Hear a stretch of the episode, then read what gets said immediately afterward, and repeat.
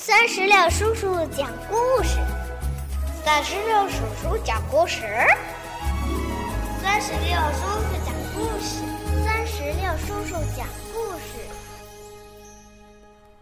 Hello，我亲爱的小石榴籽儿们，你们好吗？我是酸石榴叔叔，又到了酸石榴叔叔给你讲故事的时间了。今天我们来讲的是《小猪佩奇心理成长故事书》。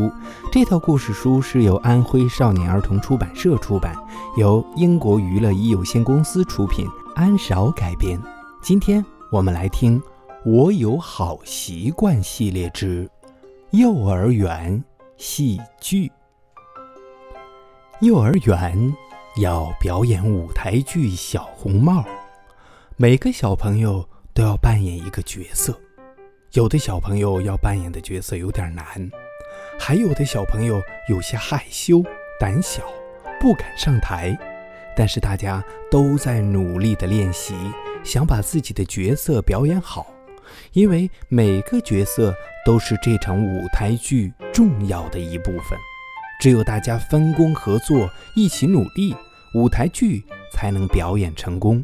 现在，就让我们一起去看看佩奇和朋友们的表演吧。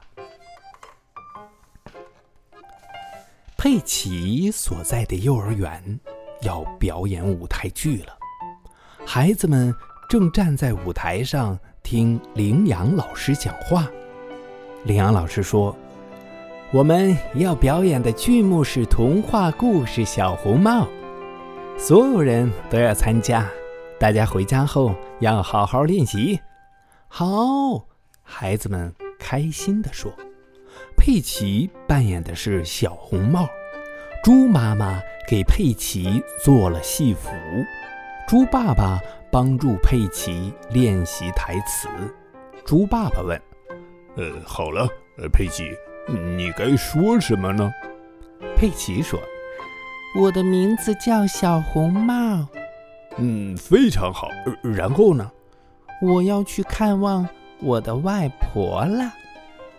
小狗丹尼扮演的是大灰狼，丹尼的爷爷和妈妈正在帮助他练习。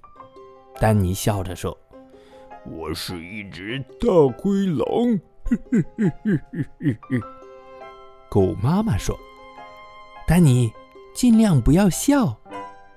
你应该表现的可怕一点，呃，像这样。”狗爷爷做出一副很凶的样子：“我是一只大灰狼，我要把你们吃掉啊！”狗爷爷还是很厉害的。小马佩德罗扮演的是猎人，他将从大灰狼手中。拯救大家，佩德罗害羞地说：“我扮演的是个猎人。”还有，马妈妈提示佩德罗：“你要说我要把你赶跑，你这坏蛋大灰狼！嗯，快走开，你这顽皮的狼！” 非常好，佩德罗。小兔瑞贝卡要扮演外婆。瑞贝卡说：“我要说什么呢，妈妈？让我瞧瞧。”兔妈妈翻了翻剧本。一开始，你被大灰狼锁进了柜子里。最后，兔妈妈翻到剧本的最后，你被猎人拯救了。你要对猎人说：“谢谢你。”瑞贝卡清了清嗓子：“嗯，谢谢你。”第二天，大家都来幼儿园观看表演了。羚羊老师说：“女士们、先生们，欢迎来看我们的舞台剧。首先有请我们的演员上台。”小演员们一上台，观众们就开始拍照，咔嚓咔嚓咔嚓咔嚓咔。羚羊老师说：“表演过程中，请大家不要拍照。现在表演正式开始。”幕布拉开。小兔瑞贝卡扮演的外婆正躺在床上，叮咚，门铃声响了，会是谁呢？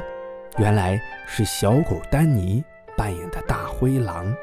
大灰狼对外婆说：“我是大灰狼，你到柜子里去。”在大灰狼的威胁下，外婆只好躲进了柜子里。大灰狼跳到床上，用被子把自己盖住，只露出脑袋。原来大灰狼把自己假装成了外婆。接下来，轮到谁出场了？嗯，接下来出场的就是佩奇扮演的小红帽。佩奇穿着红色的斗篷，挎着篮子，看起来可真像小红帽啊。佩奇说：“我的名字叫小红帽，我要去看望我的外婆啦。”嗯，演得好，佩奇。猪爸爸一边说，一边给佩奇拍照。咔嚓咔嚓咔嚓。佩奇皱着眉头说：“爸爸，你现在不能拍照。”我我忘了，呃，真抱歉。佩奇，请继续表演，继续表演。佩奇清了清嗓子，重新开始表演。我是小红帽，我要去看望外婆啦。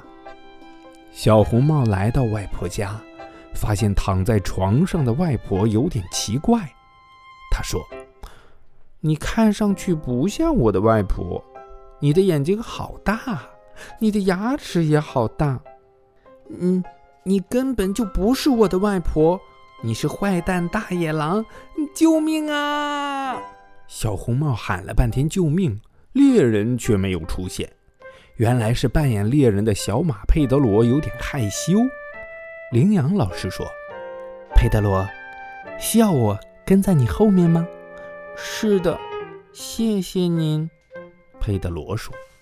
猎人佩德罗在羚羊老师的陪伴下走到舞台上。“你真是只顽皮的大灰狼！”说着，猎人打开柜子。外婆从柜子里跳出来，外婆说：“谢谢你。”童话故事《小红帽》的表演圆满结束了，小演员们排着队走到台上，礼貌地向台下的观众弯腰行礼，感谢大家的观看。台下响起了热烈的掌声、欢呼声，还有拍照的咔嚓声。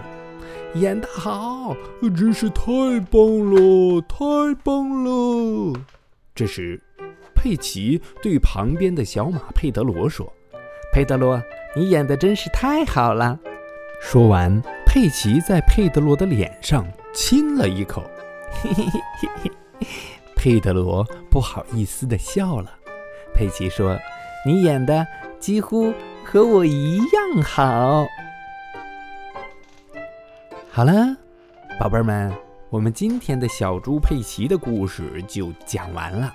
那听完这个故事，酸石榴叔叔也想问你一下：如果让你来扮演小红帽里边的角色，你想要扮演哪个角色？是大灰狼，是外婆，还是小红帽，还是猎人呢？嗯，如果你选好了，可以让爸爸妈妈在我们页面下方的留言区来给酸石榴叔叔留言。另外啊，酸石榴叔叔也想请你帮个忙，就是把我们的这个故事音频转发到朋友圈或者微信群，啊，让更多的小朋友和我们一起来听小猪佩奇的心理成长故事书。如果你喜欢这套故事书的话，还可以让爸爸妈妈直接扫码下单带回家。好，我们今天的故事就到这儿，让我们共同期待下一次的精彩故事吧。拜拜，拜拜，拜拜。更多精彩故事尽在酸石榴微信公众账号。